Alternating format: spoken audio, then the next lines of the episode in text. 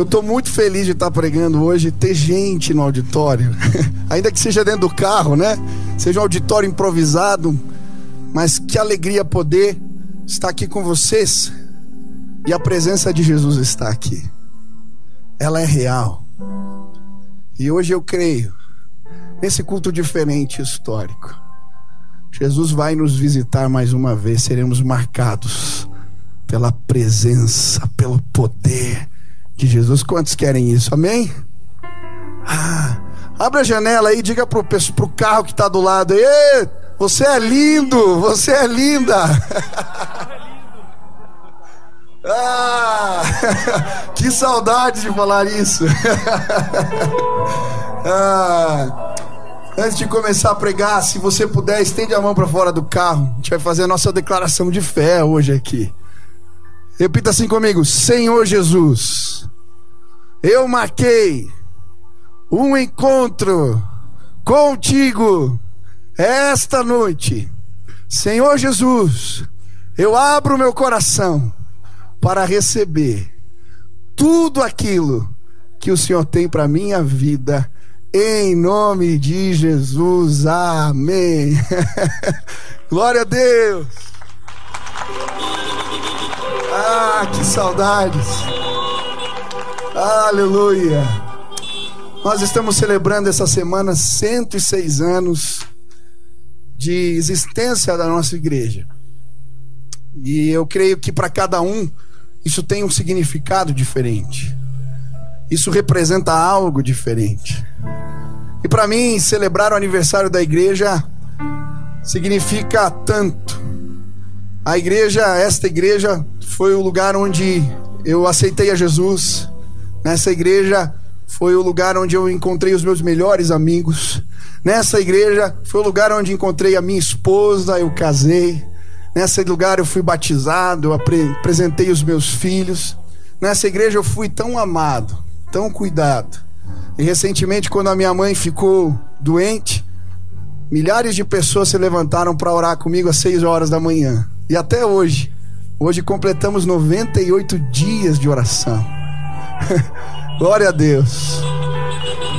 Obrigado, vocês são demais.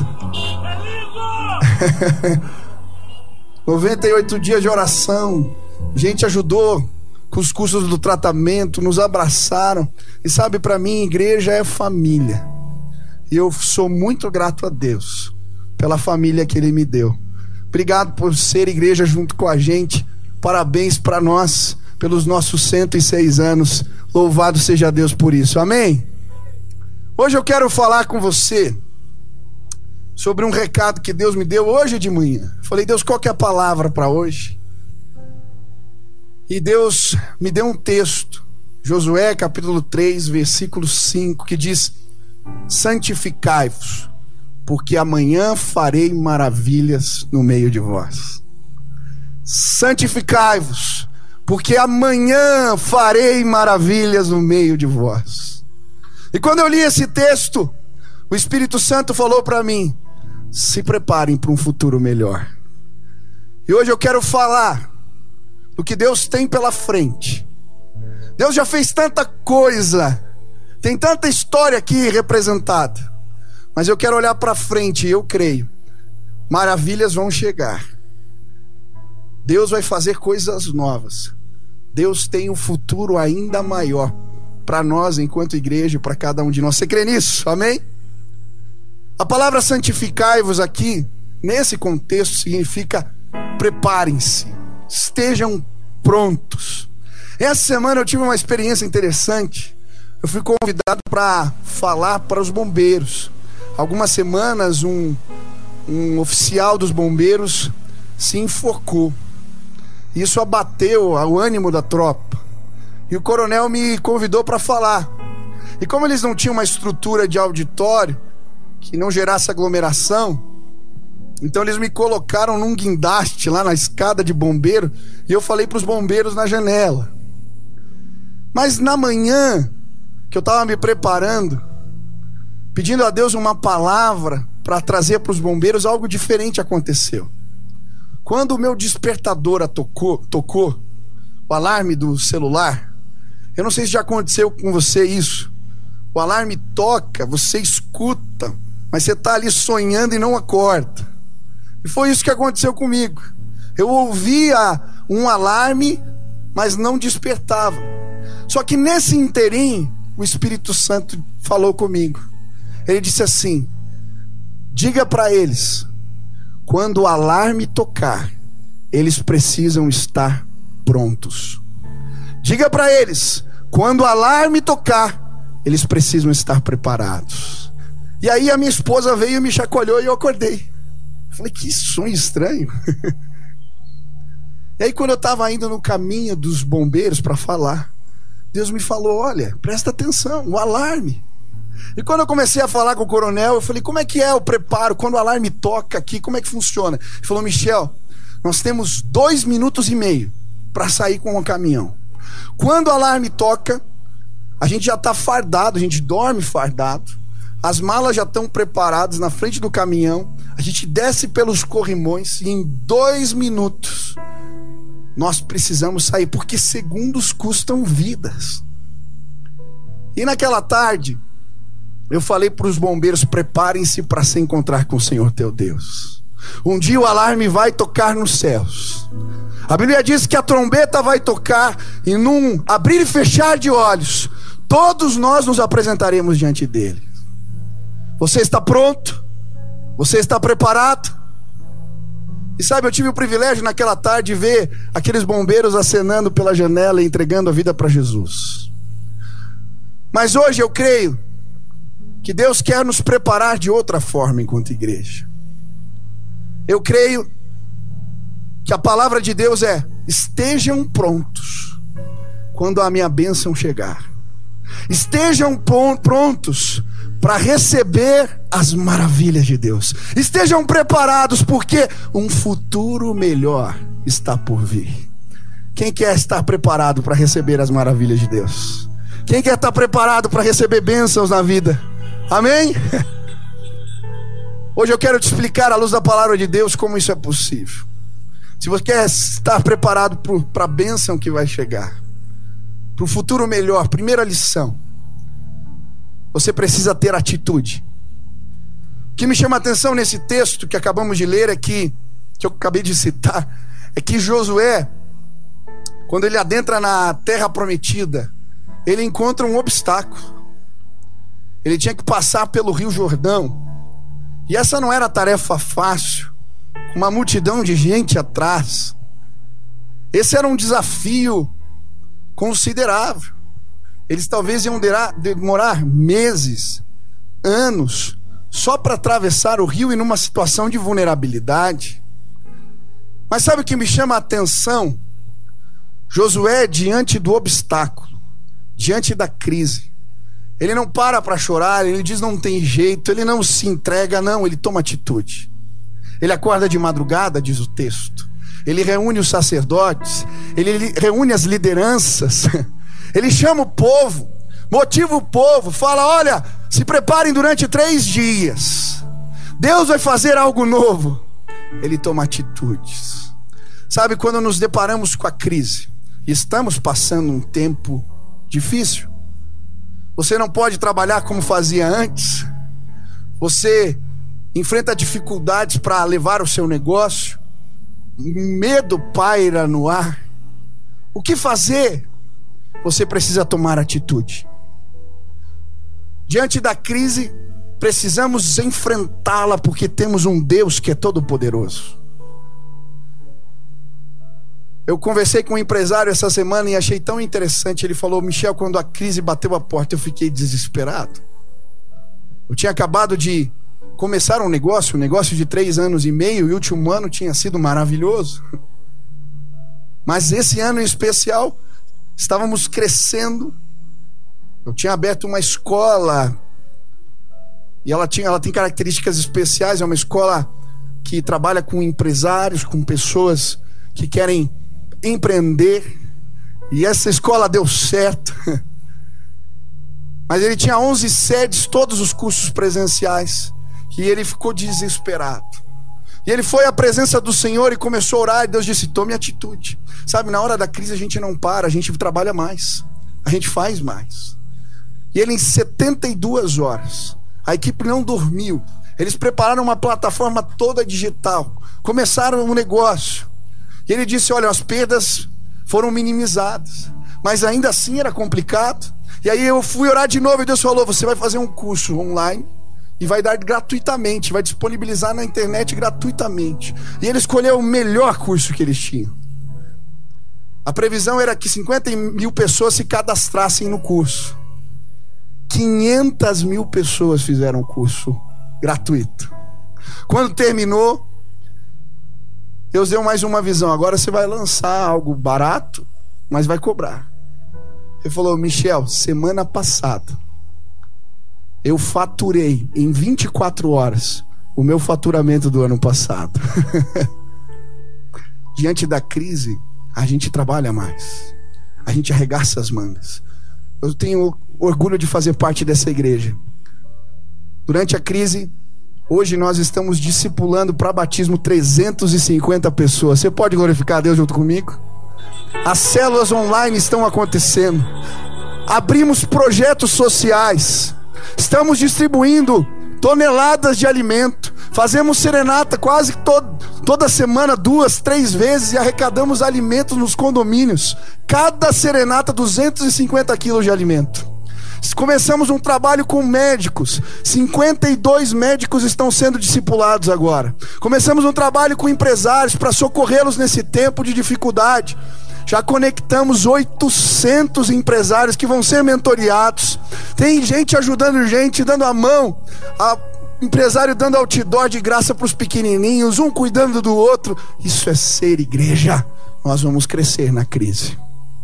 Quando passar a pandemia, vai acontecer o maior batismo da história dessa igreja, eu creio em nome de Jesus.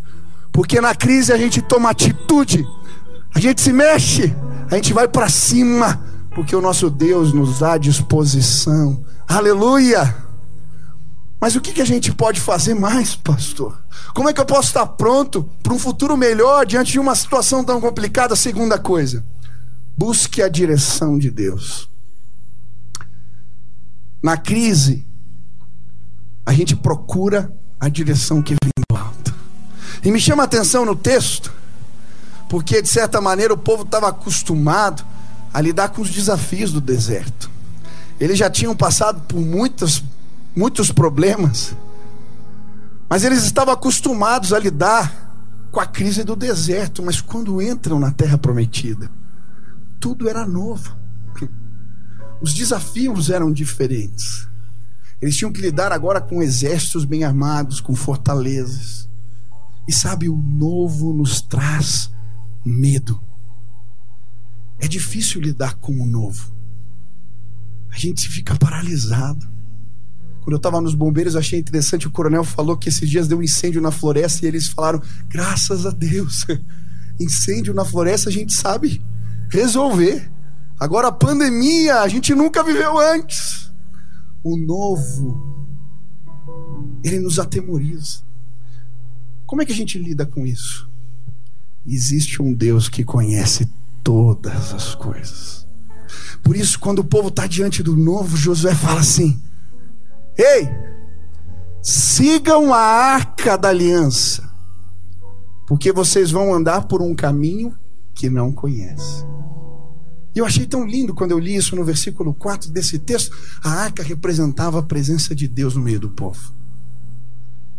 Ela era tão sagrada que se alguém encostasse na arca, morria, era fulminado. Era a presença de Deus. O que ele está dizendo diante do novo, quando você não sabe o que fazer, para que direção ir, siga a orientação que vem do alto. Hoje eu vim dizer para você, existe uma orientação para a tua vida. Existe direção disponível para você. No tempo de crises, sim, quando não sabemos o caminho, a presença de Deus pode trazer direção para nós. Eu nunca me esqueço de uma experiência que tive. Alguns anos atrás, eu me deparei com uma situação nova no ministério. Um jovem que eu discipulei um ano e meio. Ele tinha problema com drogas, era usuário de crack, uma família abastada. Depois de um ano e meio limpo, de discipulado toda semana, aquele menino desaparece. E ninguém sabia onde ele estava. Os amigos vão nos lugares que ele frequentava, namorados, pais. Começa uma inspeção até debaixo das maquis nós fomos. Ninguém encontrava aquele moço. Mas sabe, existe um Deus que traz direção diante de situações inusitadas. Um dia eu estou tocando teclado. Aquele moço estava desaparecido há quase um mês. Eu estou ali no meu tempo de oração falando com o Senhor. Eu não estava nem orando por isso, mas o Espírito me visitou e falou: Ei, eu vou te mostrar onde esse jovem está. Falei, Deus, mas agora, de madrugada? Foi tão forte, uma convicção tão forte que eu saí do teclado na sala, entrei no quarto, a minha esposa estava deitada, eu falei, linda, eu vou dar uma volta. A gente era recém-casado. Ela olhou, mas agora? Essa hora? Eu falei, Deus falou comigo, eu vou buscar aquele que está perdido. Ela orou por mim ali e eu saí. Entrei no carro, falei, Deus, eu não tenho a mínima ideia para onde eu vou eu ouvi a voz do Espírito falando: pega Vicente Machado. Eu falei: que loucura. Peguei o volante, peguei a Vicente Machado e fui embora. Fui até o final, quando cheguei na praça lá embaixo. O Espírito Santo falou: estaciona o carro que ele está aqui. Eu falei: que loucura. Desci. Quando eu pus o pé na praça, aquele moço estava sentado no banco. Quando ele me viu, ele veio na minha direção e falou: Pastor, quem te disse que eu estava no hotel? Falei, que hotel? Falei, eu estava no hotel aqui perto. E eu ouvi a tua voz pela janela me chamando. Eu desci, você não estava ali, então eu vim e sentei no banco da praça. Falei, querido, quem estava te chamando não era eu, era o Espírito Santo de Deus. Eu vim te buscar, volta para casa. Ele me abraçou, entramos no carro. Era de madrugada, eu bati na porta daquela família. Quando a mãe abre e vê o filho, ela fala: O que aconteceu? Existe um Deus que nos dirige, que nos guia. Talvez você esteja perdido, sem saber o que fazer. Hoje clame pela revelação do alto. Hoje siga a arca, siga a presença, siga a nuvem. Deus vai trazer direção para a sua vida. Mas sabe, em tempos assim, se queremos ir na direção da terra prometida, tomá-la, se queremos estar prontos para um futuro melhor, para as maravilhas de Deus, também precisamos ter fé. Mas é difícil ter fé quando a gente faz contas e não fecha. É difícil ter fé quando alguém está doente perto da gente e não melhora. É difícil ter fé quando as situações se tornam maiores do que a nossa capacidade de resolvê-las. Isso aconteceu com Josué. Um líder novo, não tinha a mínima ideia de como ia atravessar o rio, não tinha a mínima ideia de como ia lidar com as muralhas na frente, não tinha a mínima ideia. Então o que ele faz? Ele ora. Ele clama a Deus e Deus lhe dá uma palavra. Deus lhe diz assim: Assim como fui com Moisés, meu servo, serei contigo. Quando ele escuta a voz, eu tenho certeza, ele lembra: Deus já abriu o mar, ele pode fazer de novo. Sabe, quando nos deparamos com momentos difíceis como esse, precisamos lembrar das histórias, das histórias que ficaram para trás, dos milagres, da provisão, que talvez alcançou os nossos avós, os nossos pais, histórias que vão se tornar nossas daqui para frente. Sabe, hoje é tempo de olhar para trás. Essa igreja, quem passa ali pelo Batel e vê aquele templo suntuoso no bairro mais chique da cidade, talvez não saiba como tudo aconteceu. Sabe, a obra de Deus a gente não faz com dinheiro, a gente faz com fé. Essa igreja começou há 106 anos atrás na casa de um sapateiro. Pastor Manuel Virgínio de Souza. Sai do Nordeste, um desafio missionário para plantar igrejas no litoral. E ali fabricava, consertava sapatos para sustentar e começava as igrejas. E então é desafiado para começar um trabalho aqui em Curitiba, sobe com os filhos. E a primeira reunião acontece dentro da sua casa, com 10 pessoas. Tem lá na ato, primeiro culto. A primeira igreja batista de Curitiba, há 106 anos atrás. Esse é o pai do Sofonias, nosso irmão que tem 94 anos, ainda está vivo. Essa igreja cresce. Nós adquirimos um templo que ficava na Visconde com a Westfalia. A igreja cresceu, era um lugar bom. Mas um dia o nosso templo, que era de madeira, foi tomado por uma peste de cupins. E aí, quando foram fazer uma averiguação do lugar, o templo estava condenado. E sabe, muitas vezes, diante da crise, a gente não entende que Deus está nos empurrando para o futuro melhor. Por causa da peste de cupins, eles começaram a procurar um terreno novo para a igreja. Naquela época, o batel não era tão valorizado, mas mesmo assim custava caro um terreno ali. Um grupo de jovens foi fazer uma viagem para São Paulo e numa feira conheceram a Dona Maria Matarazzo. E quando contaram da história, queriam comprar um terreno, ela disse: Por que vocês não compram o meu terreno que fica ali no Batel? Quanto custa? 28, 24 milhões de cruzeiros. A igreja naquela época arrecadava 100 mil cruzeiros por mês. Era uma coisa impensável.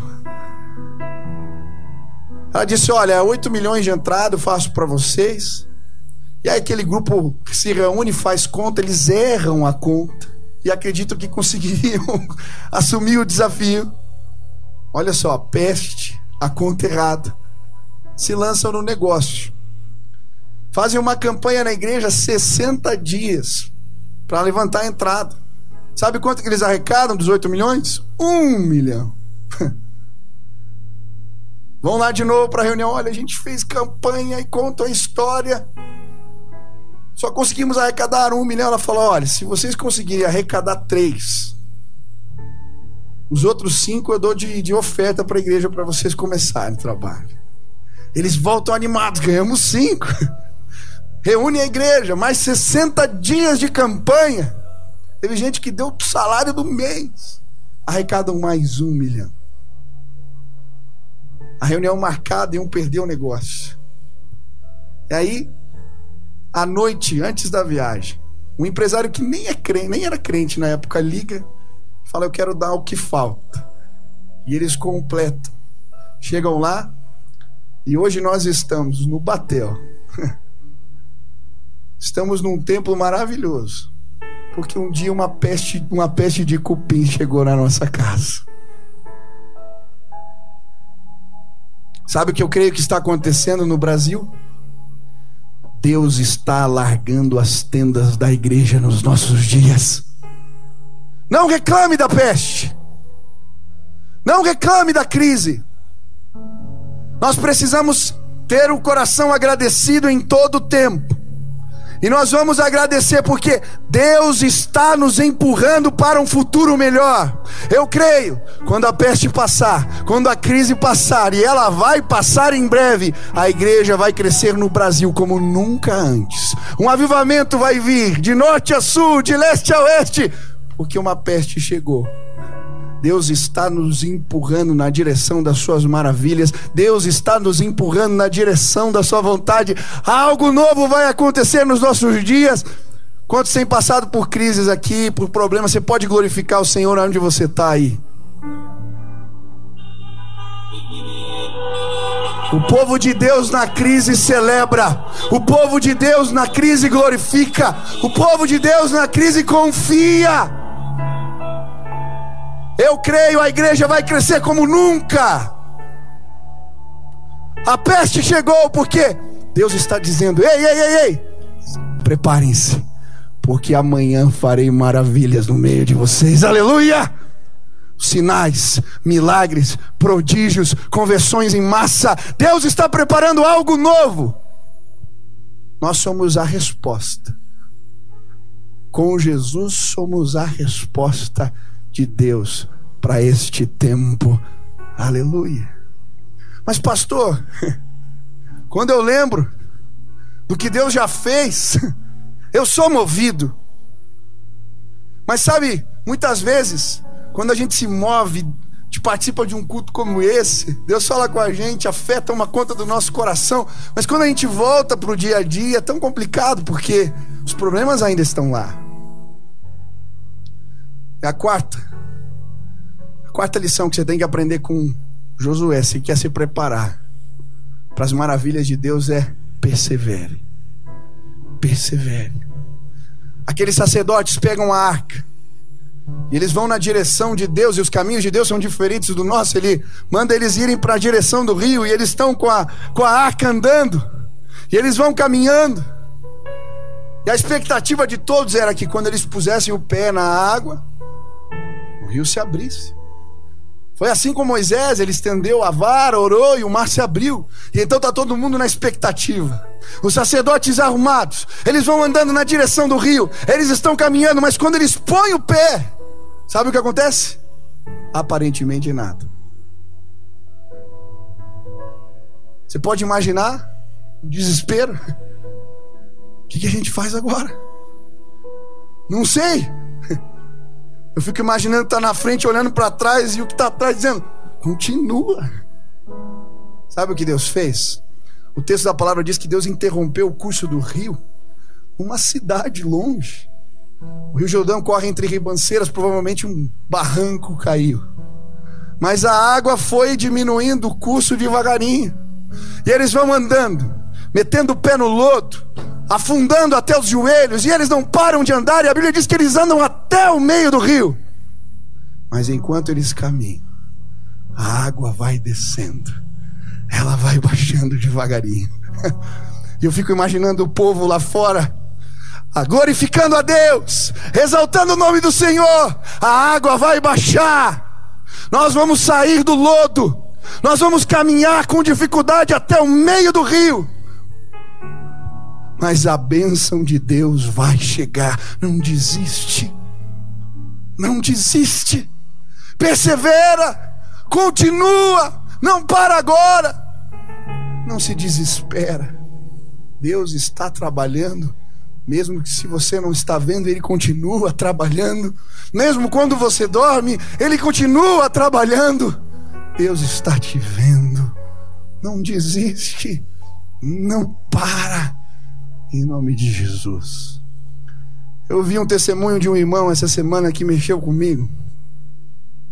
Seu pai era caminhoneiro, de origem muito simples. Ele é muito alto, tem quase dois metros de altura. Ele falou: Pastor, quando eu era criança, assim, adolescente, já era grandão, a minha cama era pequenininha, eu ficava com quase o joelho para fora da cama. Meus pais não tinham dinheiro para nada. Mas a minha mãe era uma mulher muito esforçada. Ela fazia a gente sonhar, cobrava os nossos sonhos, e ela viu algo em mim. Ela sempre dizia que eu ia dar certo na vida. Ela sempre me instigava a ir além. E um dia ela juntou as economias dela e me pagou o que tinha de melhor na época, que era um curso de datilografia. Eu fui para aquele curso e eu lembro que eu queria honrar a minha mãe. Foi com tanta dificuldade que ela pagou aquilo. E eu comecei então, eu chegava uma hora antes, antes do que todos, para falar com a professora. Quando terminava o curso, eu ficava fazendo os exercícios mais meia hora, 40 minutos, uma hora. E eu me destaquei naquele curso. E a professora ficou tão impressionada com a minha dedicação que ela me indicou para alguém. Falou: Olha, tem um menino lá na minha classe que ele é especial. E aí uma porta de emprego se abriu para mim. Eu era muito novo, eu era consegui um emprego simples, mas já era alguma coisa. Ganhava 800 reais por mês e eu estava tão feliz porque agora eu podia ajudar em casa. Mas a minha mãe, ela continuava acreditando em mim, pastor. Um dia surgiu uma prova. Uma das únicas multinacionais naquela época em Curitiba era Volvo. E surgiu uma prova, uma vaga e a minha mãe mais uma vez falou: Vai lá, filho, vai lá. Sabe o que ela fez? Ela pegou a Barça, a coleção que a gente tinha, enciclopédia na época, que valia, ela vendeu a enciclopédia para comprar o meu terno. O terno que eu fui para a prova. Cheguei na prova e eu me preparei tanto. Eu queria honrar a minha mãe. Eu queria honrar o esforço dela. Eu me preparei tanto, eu estudei como nunca. Eu me preparei para a prova escrita, para a prova oral, e quando chegou na hora da prova, eu gabaritei a prova escrita. Quando chegou na hora da prova oral, eu fui muito bem. Quando saiu o resultado, eu fiquei em primeiro lugar na prova. Chegou o dia então de entregarem os resultados e falarem quem ia ficar com a vaga de emprego, e eu fui certo que a vaga era minha, eu tinha ficado em primeiro lugar. Quando fizeram as últimas entrevistas, falaram para mim assim: você ficou em primeiro lugar, você foi o melhor, mas a gente viu na tua apresentação oral que você é um menino muito sonhador. E o emprego, a vaga do emprego que temos aqui, não combina. Você vai se frustrar rapidamente nesse cargo. Então a gente vai dar a vaga para o segundo colocado. Aquele moço com seu terninho, sai da sala e senta no meio-fio. E começa a chorar. Essa vida não é justa. Não é justo. Nem quando eu me esforço, quando eu sou o melhor, as portas se abrem para mim. Não é justo isso, e sabe, muitas vezes a vida é injusta. Muitas vezes a gente se sente injustiçado, porque o outro prospera e não a gente, porque a porta a doença bate a porta da nossa casa e não de outro. Porque as coisas não vão bem na nossa família. Tem tantas coisas que a gente não tem explicação e às vezes a gente fica assim, no meio-fio. A vontade é de parar tudo. Eu não tenho sorte, alguns dizem. Ah, o sucesso não é para mim. Nem quando eu me esforço.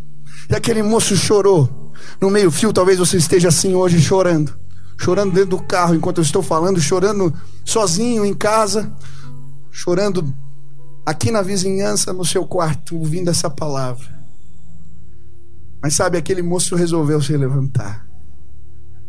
No dia seguinte, ele, naquela semana seguinte, ele entra na presença de Deus. Ele passa um bom tempo, mais de uma hora, apresentando os seus sonhos para Deus. Fala, Deus, eu não estou entendendo. Parece tudo tão injusto. Mas eu não quero desistir, eu quero casar, eu quero ter família, eu quero ter uma vida honrada. Vê com bons olhos os meus sonhos. Passa um mês. Ele recebe uma ligação em casa. Tinha um senhor que estava sentado no fundo da sala. Era um diretor de outra sessão. Ele viu a apresentação do menino. Naquele meio tempo saiu para trabalhar em outra empresa. Foi atrás do contato daquele jovem. Ligou para ele e disse: Olha, aqui nós precisamos de pessoas que sonham. Você quer trabalhar comigo? Ele disse: outro mês estava ganhando sete vezes mais. E ali Deus começou uma história de transformação na sua vida. Sabe, quando o cupim chega, quando a peste chega, quando a reprovação bate a porta. A vontade é de parar. Quando a gente põe o pé na água achando que as coisas vão acontecer, mas o nosso pé afunda, a vontade é de voltar para trás. Mas hoje, na autoridade do nome de Jesus, eu vim dizer para você: continua continua andando. Pastor, a correnteza está me levando. Ah, o meu pé está pesado. Continua andando. Ah, pastor, está complicado. Eu não sei como. Continua. Anda mais um passo, mais um pouco. O rio vai baixar daqui a pouco. Deus vai trazer provisão. Não desiste agora em nome de Jesus. Cada dia que eu assisto o jornal parece que piora. costumava dizer: não tem nada tão ruim que não possa piorar, é a verdade. O que, que a gente faz agora? Em nome de Jesus, hoje neste lugar, Deus vai nos levantar. Em breve o alarme vai soar nos céus. Em breve a trombeta vai tocar, e num piscar de olhos nos apresentaremos diante dele. Em breve a crise vai passar. Deus vai dar uma ordem, como deu, e os seus exércitos foram de encontro às muralhas de Jericó. O príncipe do exército veio, do Deus vivo veio. Em breve ele vai tocar a trombeta, vai fazer um sinal. E os seus anjos vão parar a peste num segundo, num instante. Mas naquele dia eu quero estar pronto, porque as maravilhas de Deus vão alcançar a minha vida e a sua vida. Eu quero estar pronto para o futuro melhor que virá. Precisamos ter atitude, precisamos buscar a direção de Deus, precisamos ter fé e perseverar. Hoje eu quero orar por você. E se você quer estar preparado, eu tenho acordado cedo todos os dias. 5 e 20 da manhã eu acordo. Tomo meu banho e vou para a presença de Deus. E eu não vou parar até essa peste parar. Porque quando ela parar, eu quero estar pronto para tudo que Deus tem para nós. Nós conquistamos as batalhas antes delas começarem. Eu gostava de assistir o filme do Rock Balboa. Sabe quando que ele ganhava luta? Nos treinos. Eu gostava da musiquinha, né? Panana. Ele correndo na escada.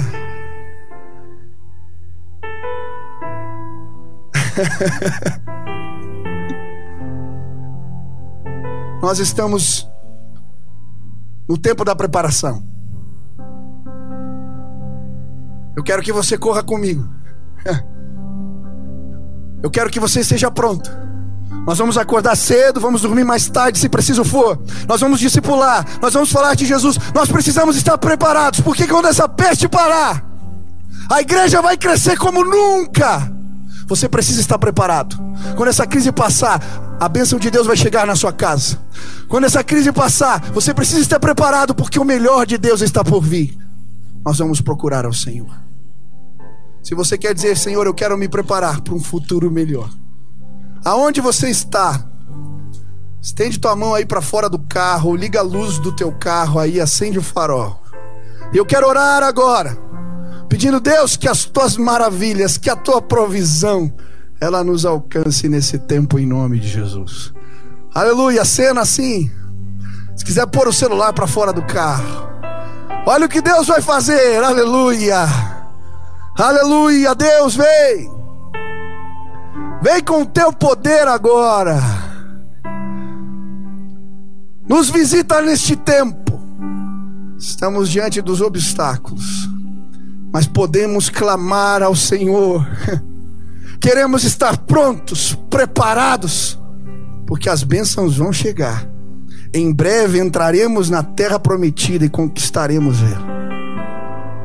Esse país pertence a Jesus Cristo. Esse país é abençoado por Deus. Esse país vai crescer. Estamos nos preparando em oração na tua presença, porque cremos que o melhor de Deus vai chegar. Por isso, Pai, dá força. Levanta os teus filhos, que o desespero vá embora, que o medo vá embora, que é uma atitude do alto uma disposição de Deus tome conta do coração deles, que eles se preparem, que eles estejam prontos para colher os frutos.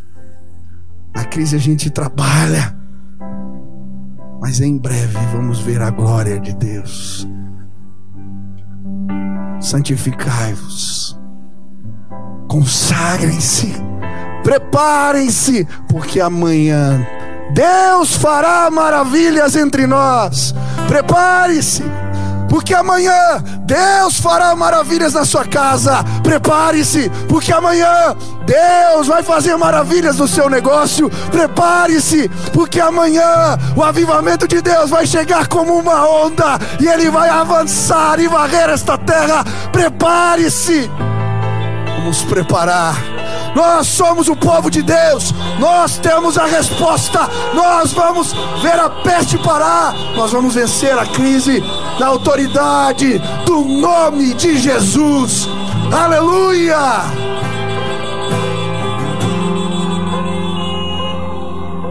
Eu creio que Esta noite também é a noite de salvação. Quantos creem nisso?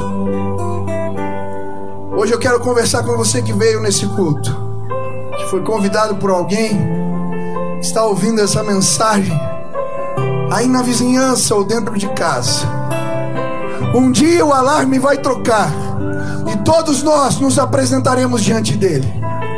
Profeta Amós, um boiadeiro que plantava figos silvestres, um homem chucro, de maneira muito simples, prega o evangelho e diz: Preparem-se para se encontrar com o Senhor seu Deus. E hoje eu vim dizer para você: você está pronto, você está preparado. Quando o alarme tocar, quando você se apresentar diante deles, como você está? Você vai ser aprovado ou reprovado por Deus? A Bíblia diz que bem-aventurados, felizes são os que têm mãos limpas, porque estes verão ao Senhor. Talvez você olhe para suas mãos, para sua vida, e você diga: é, Eu não estou pronto.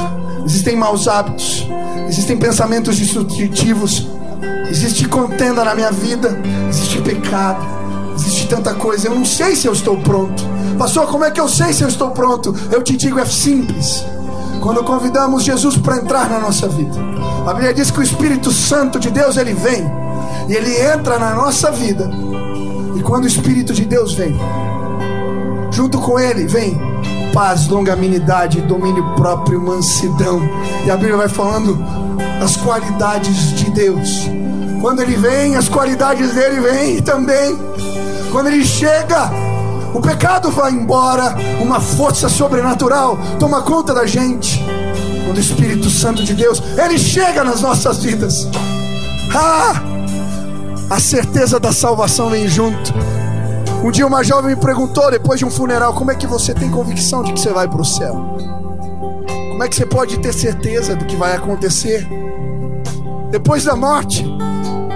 Eu falei para ela, eu não sei te explicar, mas a Bíblia diz que o Espírito de Deus testifica no espírito daqueles que são salvos, e eu tenho certeza absoluta de que um dia eu vou entrar na glória do meu Senhor. Talvez você não tenha essa certeza. Talvez você não se sinta preparado. Talvez você esteja hoje dizendo: Eu não sei como eu vou me apresentar. Quando Jesus entrou na minha vida, foi numa reunião de oração. Quando eu senti a presença de Deus, eu caí de joelhos e eu chorava muito porque um filme passou na minha cabeça. Eu vi os meus pecados e eu sabia. Eu não estava preparado, mas naquele dia, enquanto eu via tudo aquilo, eu ouvia a voz de Deus me dizendo: Eu te amo eu te escolhi no ventre da sua mãe. E eu quero te usar para o louvor da minha glória. Naquele dia, a presença do Senhor entrou na minha vida. E quando eu levantei, naquela madrugada, uma paz tomou conta do meu coração. E hoje eu prego esse evangelho com paixão e com alegria. Porque Jesus me salvou. Ele mudou a minha história. Ele mudou a minha vida. Ele me tirou do pecado, Ele me pôs de pé, e hoje eu queria que você sentisse essa alegria, eu queria que você sentisse essa paz, essa presença, quando o alarme tocar, quando o alarme tocar, e em breve ele tocará, nós entraremos juntos na presença do Senhor, Ele nos dirá: Foste fiel no pouco, sobre o muito te colocarei, aleluia. Se hoje, hoje você quer dizer, eu quero estar pronto eu quero Jesus. Eu quero a presença de Deus. Quero que Ele mude a minha vida. Eu quero essa alegria, essa certeza. Se hoje você quer tomar essa decisão, aonde você está, pegue teu celular aí e acende para fora do carro. Se você quer tomar essa decisão hoje, de entregar a vida para Jesus, acena aí, onde você está. Tem alguém? Glória a Deus, glória a Deus, aleluia. Deus abençoe, Deus abençoe. Pode acenar isso, tem mais gente ali. Deus abençoe, Deus abençoe, Deus abençoe, Deus abençoe. Pode acenar se Jesus falou contigo. Isso. Você está fora aí, você está na janela. Você quer dar um aceno? Eu quero Jesus dar um aceno na janela de casa. Nós vamos orar por você. Você ouviu essa, essa palavra? E hoje quer orar junto comigo, feche teus olhos onde você está agora e repita assim: Senhor Jesus, eu quero estar preparado. Eu quero a tua presença na minha vida. Que a tua paz, que a tua alegria, que o teu amor alcancem a minha vida, que eu não seja mais o mesmo. Quando a alarme tocar, eu quero estar pronto, Senhor. Me dá atitude, me dá fé, Senhor. Me levanta agora e faz acreditar, Senhor. Eu quero continuar caminhando, eu não quero desistir. Senhor, eu quero pedir agora em nome de Jesus, levanta os teus filhos. Que a presença de Deus entre dentro dos carros agora, que eles sejam visitados pelo Senhor de forma sobrenatural. Que eles sintam mover do Espírito, tomando as suas vidas, enchendo as suas vidas agora, Pai. Aqueles que estão clamando por mais de Ti, que a presença de Deus venha possamos juntos celebrar. Queremos estar preparados. Amanhã o Senhor fará maravilhas entre nós. Faz assim, Senhor, em nome de Jesus. Amém.